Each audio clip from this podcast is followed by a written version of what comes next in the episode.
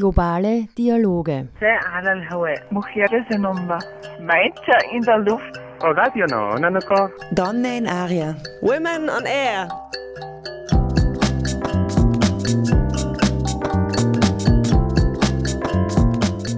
Jeden Dienstag von 13 bis 14 Uhr auf Orange 94.0. Immer abrufbar auf www.noso.at.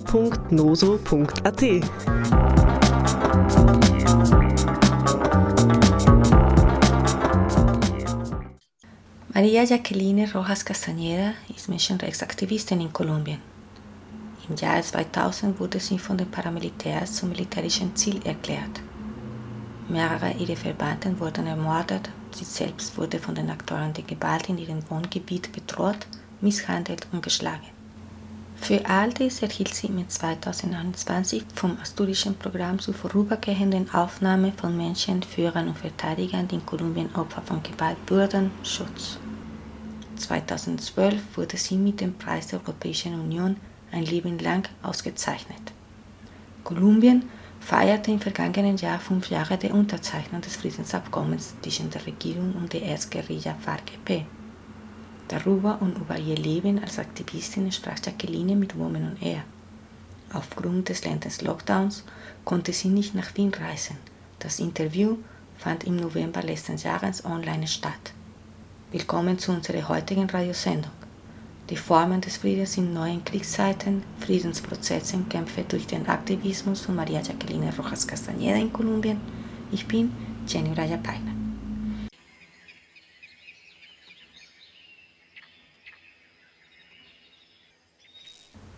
María Jacqueline Rojas Castañeda ist in Barranca Bermeja, Kolumbien geboren. Sie ist Mitglied des Komitees für Solidarität mit der Stiftung für politische Gefangene, Sektion Santander, Mitglied des Menschenrechtsarbeitsplatzes von Barranca Bermeja Magdalena Medio sowie Mitglied der Nationalen Gewerkschaft der Arbeitnehmer des Agrar- und Ernährungssystems in Kolumbien und das Ausbildungszentrum desselben CELES, Zentrum für Arbeit, Wirtschaft und Soziales. Jacqueline Rojas war viele Jahre lang Mitarbeiterin der Organisation Femenina Popular in Barranca Bermeja, die sich für Frauenrechte und gegen alle Formen von Gewalt einsetzt. Die Bedeutung der Region Magdalena Medio auf dem Marktspielbrett wird durch die Geschichte des Flusses Magdalena verstanden. Dieser Fluss durchquert Kolumbien von Süden nach Norden und ist der Handelsausgang in die Karibik. Seit den Jahren der Kolonie sind die Ausbeutung des Kautschuks, der Handelsaustausch, die Entwicklungs- und Blutgeschichte des Landes mit seinen Nebenflüssen, den Städten und Dörfern am Flussufer und seinem Wasserfluss verbunden. Die Lage von Barranca Bermeja macht sie denn für jede territoriale Militärstrategie von entscheidender Bedeutung. Dazu ist Ölzone. Das wissen alle Guerillas, paramilitärischen Gruppen und die kolumbianische Armee. Für diejenigen, die mit Kolumbiens Gewaltgeschichte und der Agenda des Friedensabkommens nicht vertraut sind, geht es dabei nur um eine Frage, die die Saat des Konflikts in Kolumbien und der Säule des Friedensabkommens ist. Landsbesitz und das Recht, ihn zu bewirtschaften. Aus all diesen Gründen ist auch die Stadt Barranca Bermeja eine der Satellitenstädte und der Ursprung für die Gewerkschafts- und Bauernkämpfe in dieser Gegend. Conmigo está esta noche María Jacqueline Rojas Castañeda. María Jacqueline, buenas noches. Un gusto volver a saludarte. Buenas noches, Jenny. ¿Cómo estás? Qué alegría poder nuevamente que conversemos. Jacqueline, tú naciste en Barranca Bermeja, en Colombia. Eres defensora de derechos humanos. Haces parte también de la Fundación Comité de Solidaridad con los Presos Políticos Seccional Santander. También haces parte del espacio de trabajadores de derechos humanos de Barranca Bermeja y el Magdalena Medio, del Sindicato Nacional de Trabajadores del Sistema Agroalimentario en Colombia, Sinaltrainal, y del Centro de Formación del mismo sindicato, CELES, Centro de Estudios Laborales, Económicos y Sociales. Asimismo, se te ha otorgado en el 2012 el Premio de la Unión Europea Toda una Vida a través de la Coordinadora Dial. Has sido declarada objetivo militar por los paramilitares en el año 2000. Eh, varios familiares han sido asesinados, tu casa fue allanada dos veces, 2011 la primera vez, y nada más reciente fue en el 2020 por desconocidos que aparte de sustraer todo el material investigativo que tenías tú y tu esposo eh, archivados y guardados, sustrajeron toda la información sobre violaciones a los derechos humanos en las cárceles específicamente y Además de esto, fuiste tú y algunos familiares presentes en ese momento, fueron ah, retenidos, golpeados, ultrajados y amenazados. Por todo esto, has recibido un refugio temporal del programa asturiano de acogida para personas líderes y defensores víctimas de amenazas en Colombia.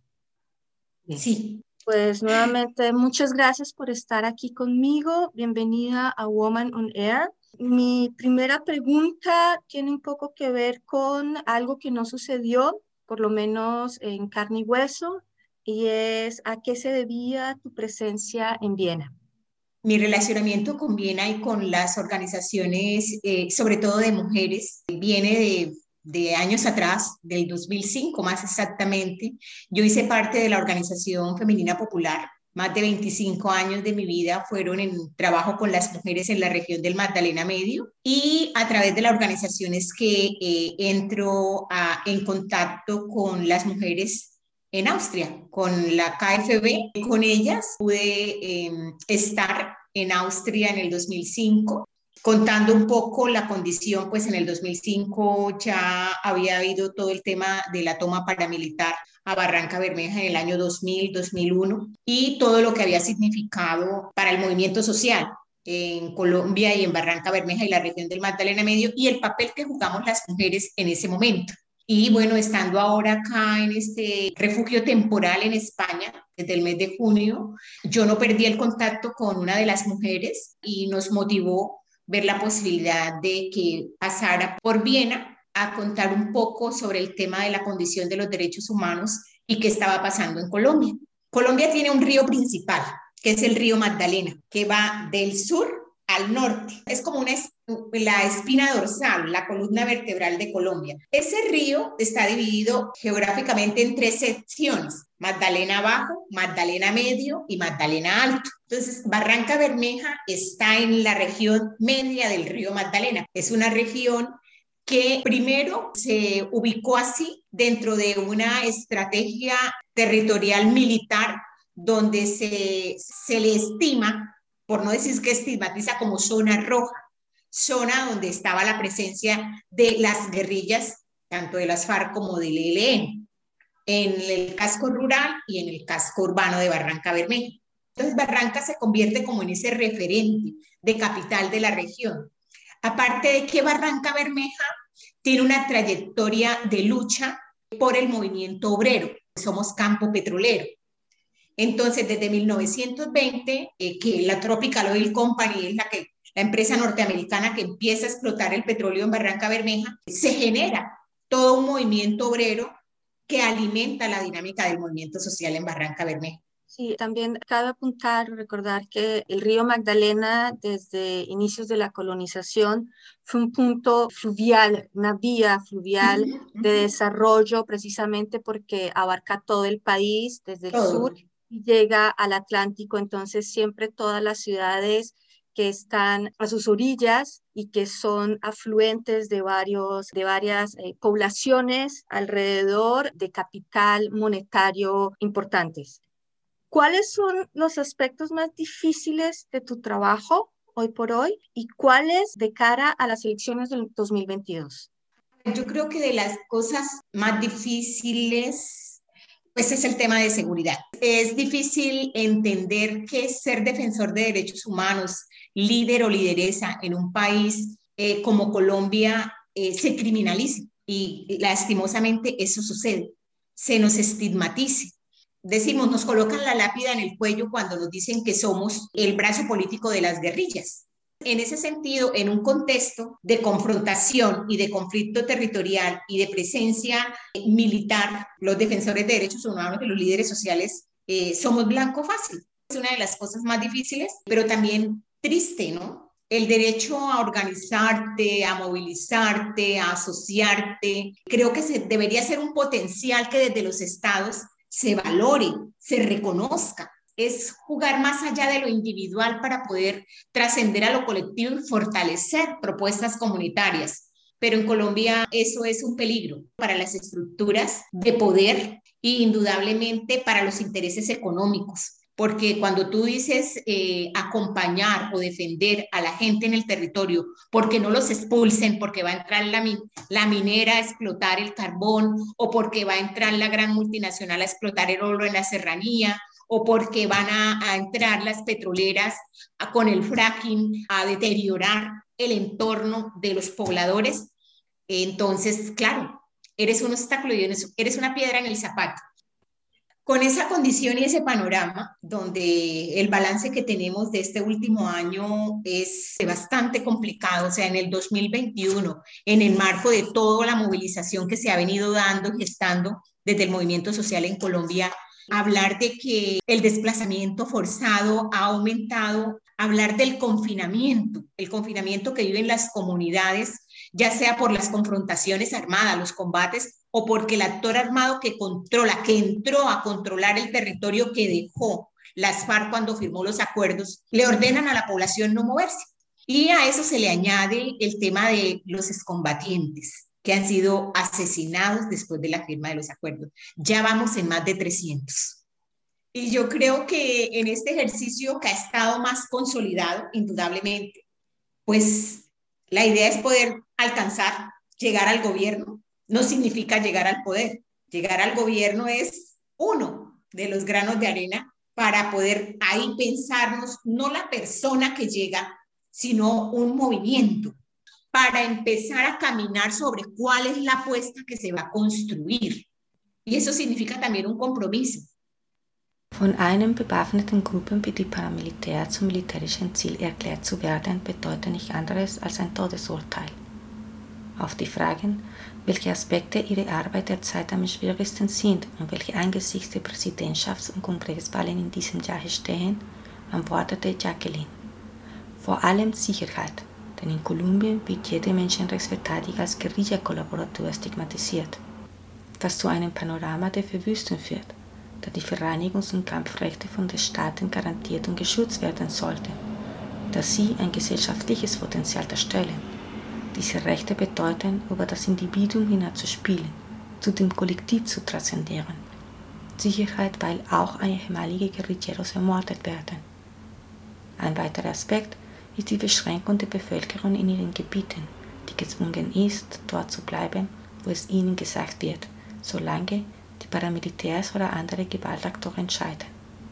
Dies isoliert sie nicht nur, sondern hindert sie auch an den freien und gesunden Entfaltung der sozialen wirtschaftlichen und Versorgungsaktivitäten.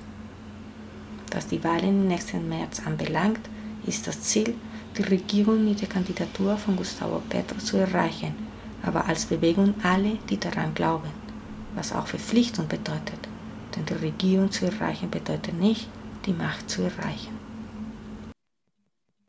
Calendario, calendario que marca 50 abriles. 50 son los pesares y los muertos, los heridos y los hijos sin su madre calendario. Qué noche más oscura cuando el pueblo en su locura decidió arrojar la cura para tanta desventura, injusticias y torturas. Calendario, calendario, calendario. Calendario, calendario. Le huiste a las mariposas y a las alas amarillas que mandaba desde Cuba un tal Mauricio, Babilonia y calendario. Son las cuentas para la pobre resistencia que perdió ante la violencia de quienes quieren la guerra para quedarse con la tierra y calendario, calendario, calendario. Calendario, calendario. Yo quisiera ya ni verte, ni en el llano ni en la selva con tus balas y tus guerras, ni en los pueblitos. Sin suerte hay calendario.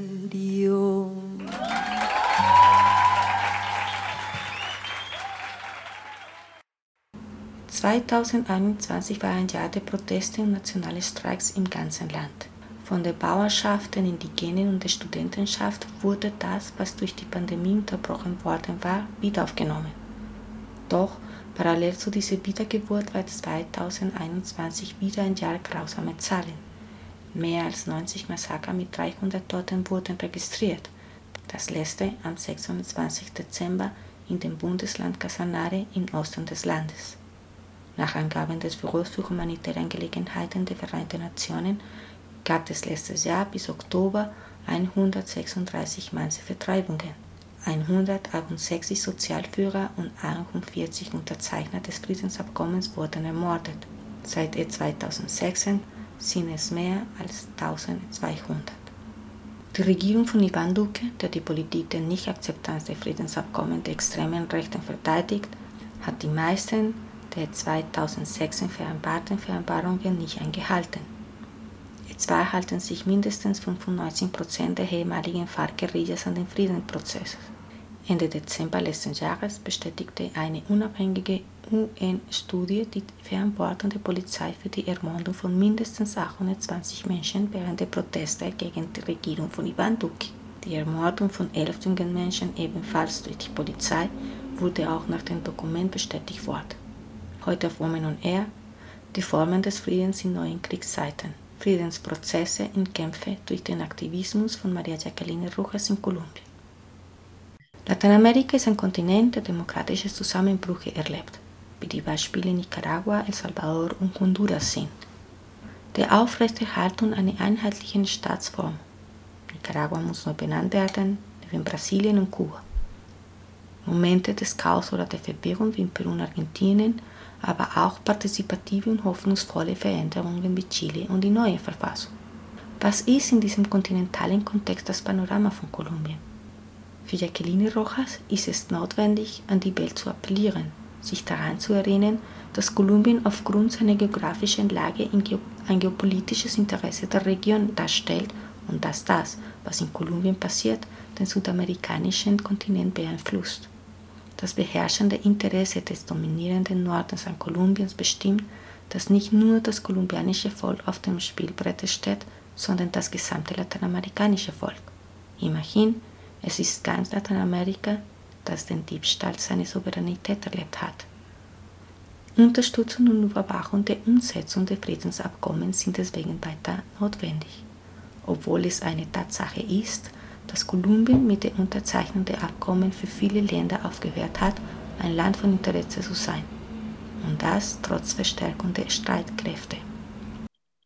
Latinoamérica es un continente que está viviendo resquebrajamientos democráticos, como lo son los casos de Nicaragua, El Salvador, Honduras, perpetuación de una sola forma de poder, Nicaragua, Brasil, Cuba, cambios participativos y esperanzadores, como en en Chile y su nueva constitución a la cabeza de una indígena mapuche. mapuche. Y caos o desconcierto como en Perú y Argentina. En este contexto continental, ¿cuál es la situación en Colombia? ¿Cuál es el panorama para Colombia? Indudablemente, el caso Colombia es algo que nosotros estamos haciendo un llamado eh, importante al mundo para que se estime y no se vea como allá el problema de Colombia. El tema de Colombia es que Colombia geoestratégicamente es la puerta de entrada a un territorio más grande, más allá de, de Colombia, y es América Latina. ¿A quién le interesa poder seguir ejerciendo esa estrategia de, de poder y de control? Indudablemente al norte dominante. En ese sentido, yo creo que es importante tener conciencia de eso y que acompañar y rodear a Colombia en este, en este momento es importante porque no es solamente Colombia la que se la está jugando, el pueblo colombiano la que se la está jugando, es el pueblo de América Latina, en todo lo que ha significado vivir el rigor de Norteamérica tratando de controlar y de infiltrarse, robando soberanías. Entonces, eso es clave para ver el caso de Colombia. Y cuando se rodea y se acompaña esa posibilidad que se está dando de un movimiento social, entonces en ese sentido el llamado es a que el pueblo colombiano está apostándole, pero no puede estar solo.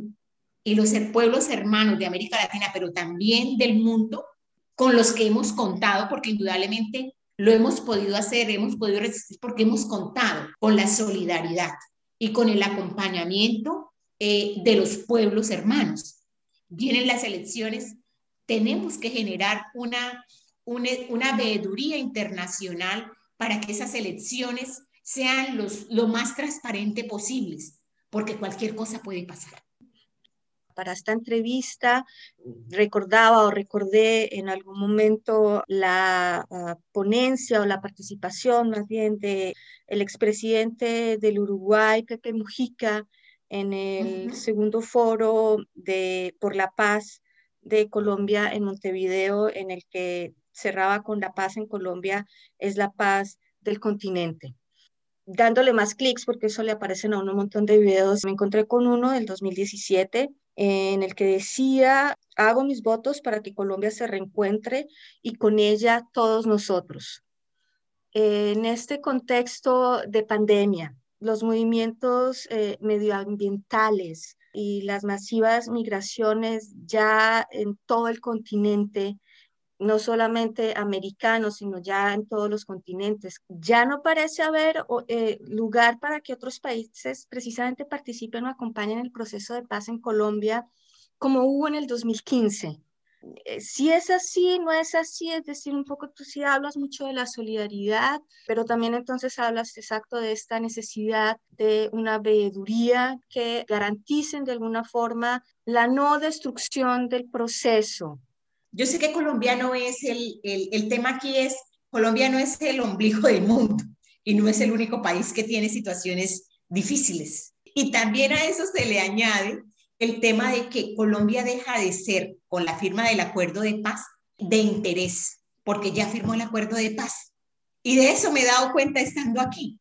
Por lo menos España ya no tiene a Colombia como un país de prioridad para el tema de, de fortalecer el tema de acompañamiento a los migrantes, de autorización de visas, de todas esas cosas que se podían hacer para resguardar la vida. O sea, Colombia dejó de ser prioridad porque además es también lo que con la política, y lo leía en el documento esta mañana, la contrapropuesta que hace el gobierno de Iván Duque al acuerdo de paz, y es el tema de la política por la, la paz con legalidad, ese supuestamente es el acuerdo de paz que está vendiéndole al mundo y en sus relaciones internacionales y su equipo de, cancilleres, embajadores y todo esto, manejan el tema de la política de paz con legalidad.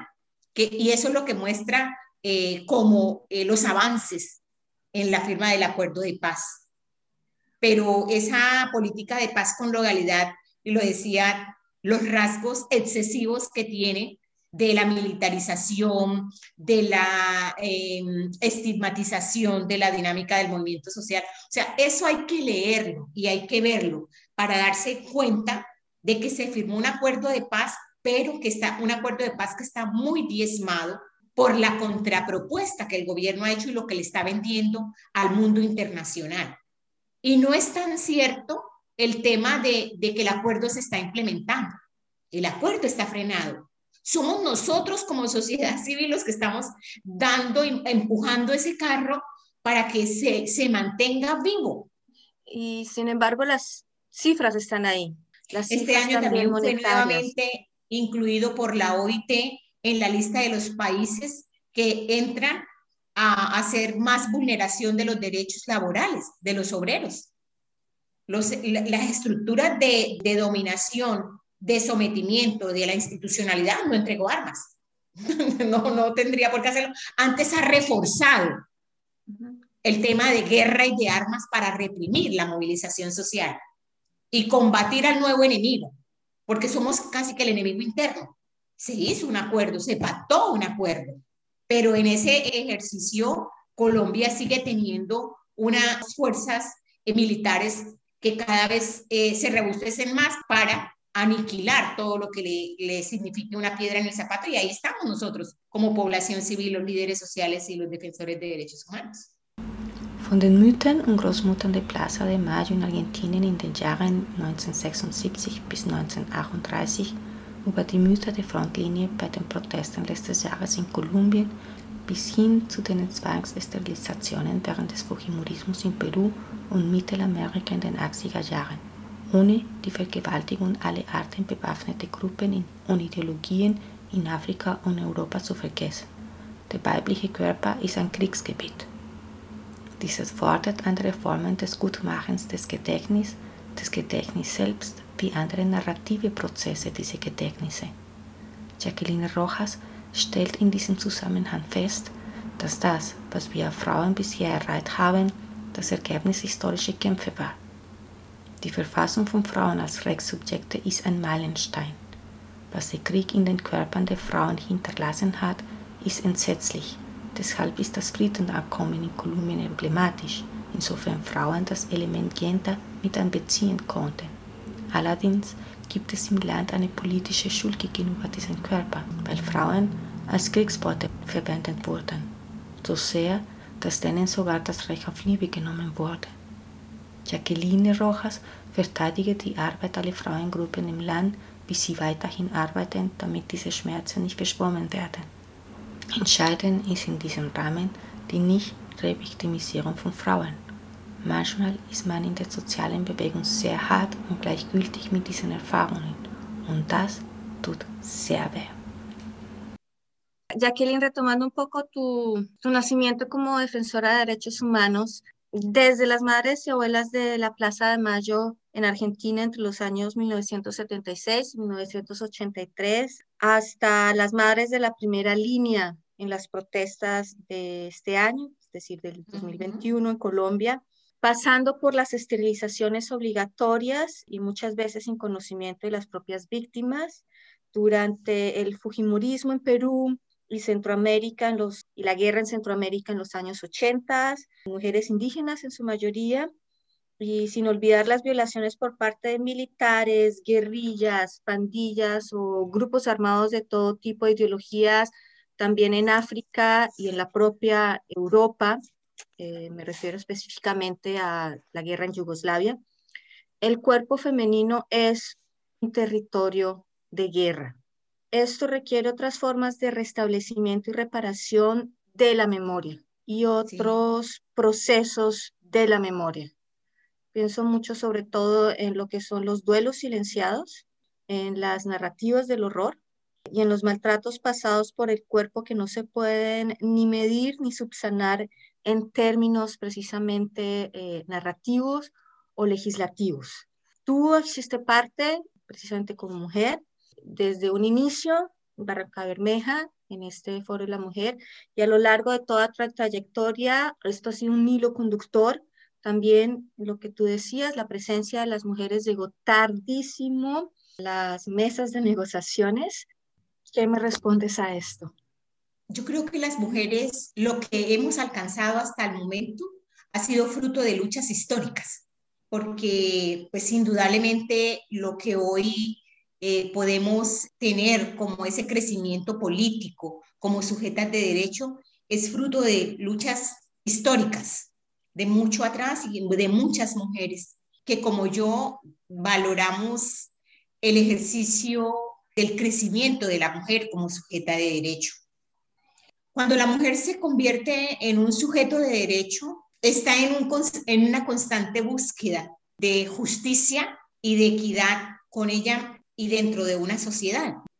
Yo creo que lo que ha vivido, lo que la guerra ha dejado en el cuerpo de las mujeres es horroroso. Y como tal, eh, por eso en el acuerdo de paz que se convierte en emblemático, porque es el primer acuerdo de paz en el mundo en donde las mujeres pudieron incorporar el elemento de género dentro de lo que significa firmar un acuerdo de paz, demostrando lo que había significado y los, los rastros que dejó la guerra en los cuerpos de las mujeres. Hay una deuda histórica, política, pues social, mucho más. Pero para Colombia una, una deuda política con lo que ha significado utilizar a la mujer, porque se utilizó como botín de guerra, se utilizó como una forma de hacer ver eh, doblegado al enemigo.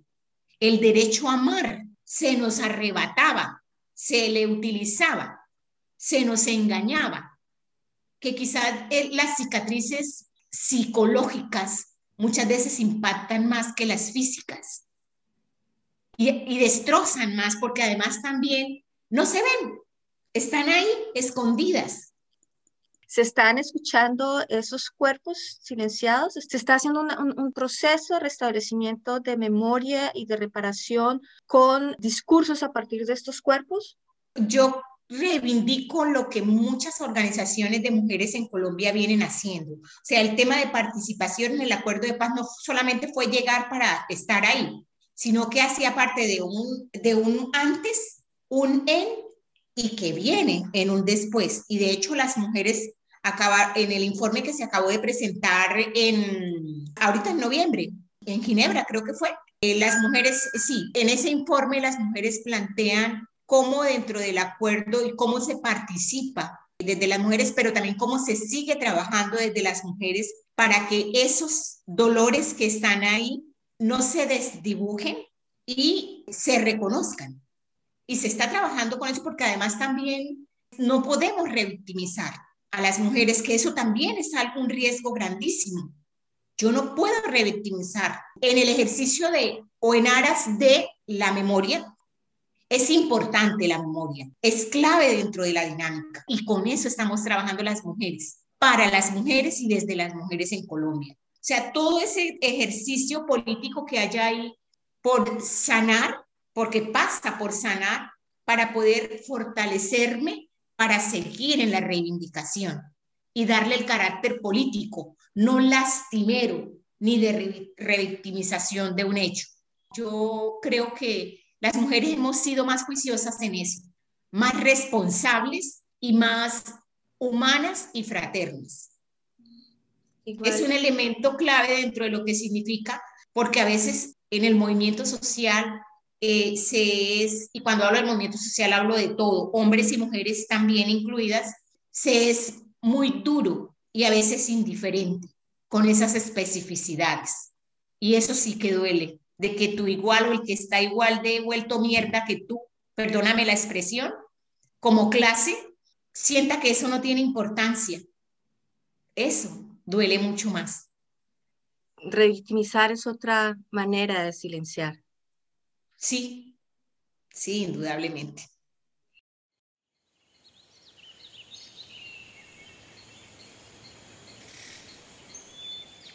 Somos mujeres diversas, entretejidas en hermandad. Es un clamor por la vida y nuestra madre, la libertad.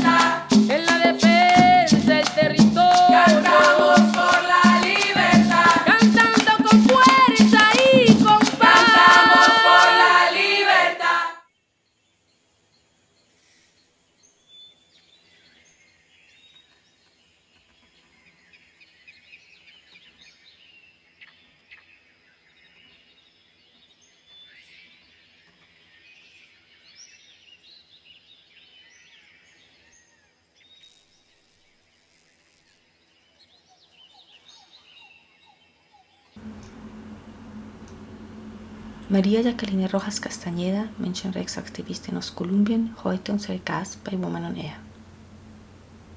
Jacqueline Rojas war 2007 als führendes Mitglied der Organisation Femenina Popular in Wien und wurde von Woman on Air interviewt mit der Frage, wie man Frieden inmitten von Gewalt schaffen kann. Ich wollte wissen, was hat sich seit dem Jahr an ihrer Arbeit und an der Realität der Frauen in Kolumbien geändert. Nach Jacqueline Bäuerinnen, Landfrauen und Afrofrauen wurden als politische Subjekte gestärkt. Sie entdecken, dass sie in diesen stillen Handlungen, die im vergessenen Kolumbien gesponnen sind, die Fähigkeit erlangen, sich in das Kleine zu verbannen, das verflochten mit dem Nationalen zu einem festen Gewebe wird. Wir Frauen transzendieren das Alltägliche und verleihen ihm mit unserem Handeln, unseren Liedern, unserer Kunst einen politischen Charakter, auch in Akten des Privatlebens. Das, was von den Türen des Hauses nach innen passiert, ist auch politisch. Wir werden Frauen und wir lernen, wie wir Frauen werden. Ich lerne weiterhin eine Frau zu sein und das erfüllt mich mit großer Freude. In diesem Interview von 2007 erklärte Jacqueline, dass die vertriebene Frau diejenige ist, die den Wiederaufbau all dieses sozialen Gefüges in der Stadt übernehmen muss. Auf die Frage, ob sie noch so sei, war ihre Antwort ein überzeugendes Ja. Ja, die Frau ist diejenige, die sich dem neuen Ort stellt und nach Wegen sucht, um zu überleben. Es kostet Männer mehr wegen Machismo und das bedeutet auch diese Doppel-, Dreifach-, Vierfach-Rollen, die Frauen annehmen müssen und das ermüdet. Viele Frauen haben mir gesagt, der Ehemann wird ein anderer Sohn. Die Familie wird unterstützt, den Kindern werden geholfen, die Frau stellt als Erste im Haus auf, die Hausarbeit wird erledigt und auch man muss sich dem Ehemann sexuell fügen. Etwas, das, wenn die Frau sich weigert, zu Schlägen und Anschuldigungen der Untreue führt. Es gibt kein Verständnis dafür, dass Frauen auch ein Körper sind, ein Mensch, der auch der Realität der Vertreibung gegenübersteht. Es ist wichtig aufzuklären, dass das System gegen beides ist, aufzuhören, ein eigener Körper zu sein. En el año 2017 habías estado en Viena como miembro de la dirigente, Sí. como miembro dirigente de la Organización Femenina Popular y también fuiste invitada a Women on Air con el programa de lograr la paz en medio de la violencia. Y se hacía una reflexión precisamente en ese entonces de cómo sería posible lograr caminos hacia la paz. ¿Qué ha cambiado en tu trabajo y en la realidad de las mujeres en Colombia desde ese año, desde ese entonces? A ver, yo creo que, que, que ha cambiado. En el proceso que hemos hecho las mujeres, la mujer se ha empoderado como sujeta política. Y yo no estoy hablando de las mujeres también, ¿no? Indudablemente están ahí. Eh, de, las, de las grandes cabeceras municipales. Yo estoy hablando de la mujer campesina, de la mujer rural, de la mujer indígena, de la mujer afro, que descubre que en esos tejidos silenciosos que se hacen allá, en esos rincones apartados de la Colombia olvidada, van ganando esa capacidad de, de transformar realidades en lo pequeño, pero que enlazado a lo regional y articulado con lo nacional, llega a ser un tejido sólido desde las mujeres por reconstruir lo que la guerra rompió. Entonces, yo creo que ese empoderamiento y crecimiento como sujetas políticas, porque lo que pasa de las puertas para dentro de la casa también es político. Y las mujeres así lo reivindicamos. Eso también es política. Al colocarlo en ese plano, yo creo que ya ahí hay un crecimiento como esa sujeta de derecho que, que se descubre y se encuentra. Yo para eso aplico mucho la frase de no se nace mujer, se aprende a hacerlo. Yo todavía estoy aprendiendo a ser mujer a mis 53 años y me llena de alegría saber que puedo seguir haciéndolo, porque eh, me descubro cada día en esas capacidades que como mujeres además tenemos de hacer política de forma distinta, porque las mujeres hacemos política de forma distinta. Cuando encendemos una luz, una vela, cuando cantamos una canción, cuando a una cinta de colores la resignificamos, le damos vida. Cuando a través del canto, de la risa, de, bueno, de todas esas cosas cotidianas, las trascendemos y le damos ese carácter político porque eso hace parte de, de ese ADN que se va tejiendo en esa sujeta de mujer que se va construyendo. Y eso es un gran aporte nuestro, desde las mujeres, sin desmeritar indudablemente los esfuerzos políticos de los compañeros hombres y que también han aprendido, también han aprendido de nosotras. Algunos tienen esa capacidad de crecer como esos hombres nuevos en los que nosotras soñamos, ¿no? Mi última pregunta tiene que ver con una frase precisamente de ese programa eh, del 2007. La mujer desplazada es quien tiene que asumir la reconstrucción de todo ese tejido social en la ciudad. ¿Sigue siendo así? Sí, sí. Recuerdo esa, esa frase, se, ahorita como la estás diciendo la recuerdo, porque nosotras de las cosas que encontramos con las mujeres cuando la mujer se desplaza sola o inclusive acompañada con el compañero sentimental, el compañero sentimental se convierte en un hijo adoptivo. Y así lo decían las mujeres. Y recuerdo textualmente, ahorita lo que lo dices de una vez fue mi mente a ese momento, en el 2007, porque es ella quien al llegar con sus hijos y con su compañero, la que se atreve a salir, a mirar cómo busca la sobrevivencia para su familia. Entonces es la que hace la empanada y sale a venderla en la puerta de la casa, es la que sale a lavar ropa y plancha por días, además porque también convierte su labor de cuidadora a ofrecérselo a otras mujeres que, que no lo pueden hacer porque tienen otras condiciones y otras responsabilidades fuera de casa, entonces que otra mujer lo apoye, ¿verdad? En ese sentido, no pasa con el hombre, el hombre se queda en casa, también es más difícil, es cierto, para un hombre desplazado que llega salir a encontrar un trabajo. Y a ellos también les cuesta más decir, me pongo a hacer empanadas y las vendo en la puerta de la casa, porque está el machismo ahí. Y eso también significa esos dobles, triples y cuádruples roles que tenemos que asumir las mujeres y que pesan, pesan sobre nuestras espaldas, porque además toca ayudar a, a sostener económicamente la familia, toca responder con, la, con los quehaceres de la casa, toca cuidar al marido y aparte de eso, responder en la parte íntima.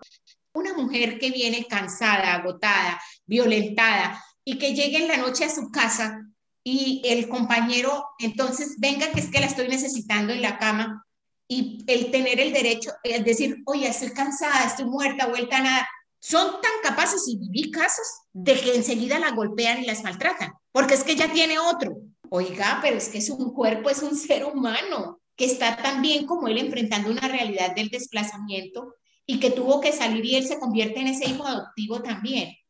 Entonces son esas cargas que están ahí que, pues yo no estoy diciendo que el hombre es mi enemigo, es también víctima de un sistema, pero es que si en medio de eso usted y yo, compañero y compañera, nos jodemos la vida siendo jodidos por un sistema, a la cosa sí es muy, muy complicada.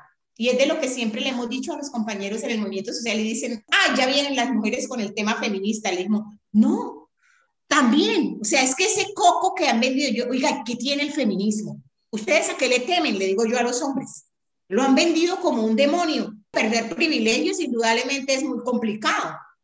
Es, es, que es bien como llegar del trabajo él y llega también ella del trabajo y él a sentarse frente al televisor y quitarse los zapatos y que le traigan las chancletas y uno como mujer córrale a hacer la comida, a atender las tareas de los niños. La mujer es la primera que se levanta en la casa y sigue siendo así. Son las 4 de la mañana para hacer el desayuno, para levantar a los niños, para llevarlos a la escuela, para prepararse para salir a vender la fuerza laboral, pero también de regresar a seguir con esas tareas. Trabajemos juntos, caminemos juntos, como dice el poema, hombro a hombro codo a codo en la calle, seamos mucho más que dos, pero es que dentro de la casa también debemos serlo. Y Esas transformaciones tienen que darse a la par. Dejar de ser cuerpos expropiados. Exactamente, dejar de ser cuerpos expropiados.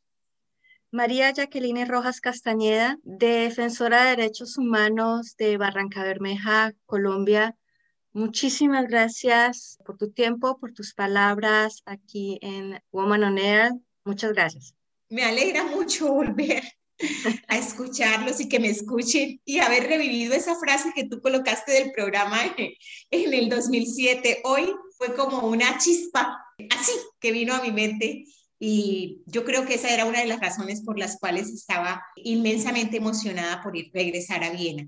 No se pudo físicamente, pero bueno, yo creo que este es el nuevo arranque de una nueva etapa para que nos enlacemos por la defensa de los derechos de las mujeres y particularmente de las mujeres y del pueblo colombiano. Jenny, muchas, muchas, muchas gracias, de verdad que sí. Queda dicho y las gracias te las doy yo a ti. vale. Llueve, llueve, llueve, llueve sin parar y el caracolito en su casa está. Y el caracolito en su casa está. Luego de un rato te empieza a escampar y el caracolito sale a pasear. Y el caracolito sale a pasear.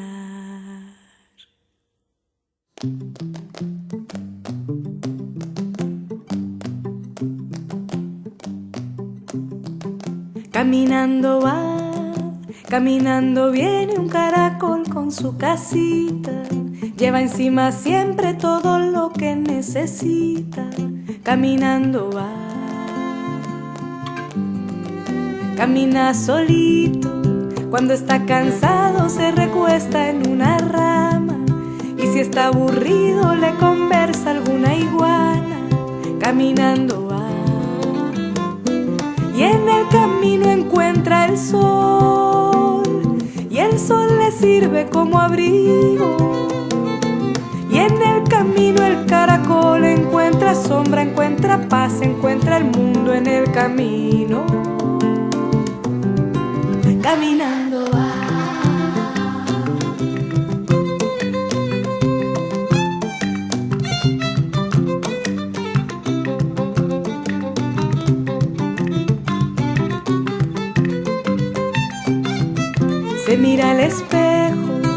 forma una gota que quedó de una llovizna y sonríe siempre cuando el viento lo acaricia, caminando va. Cuando acaba el día, camina despacio y va escuchando a las estrellas, que aunque no hagan ruido en silencio son más bellas, caminando va.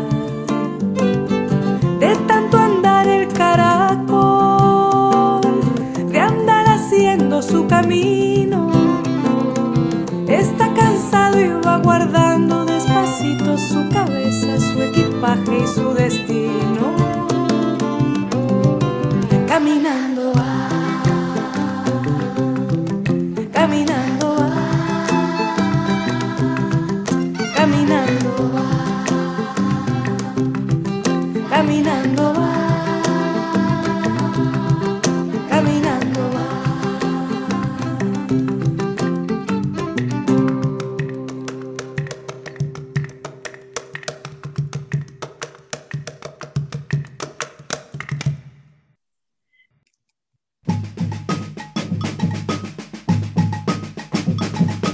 nonverbale Dialoge.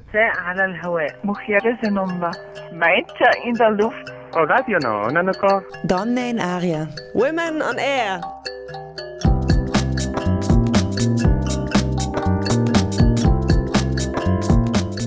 Jeden Dienstag von 13 bis 14 Uhr auf Orange 94.0. Immer abrufbar auf www.noso.at.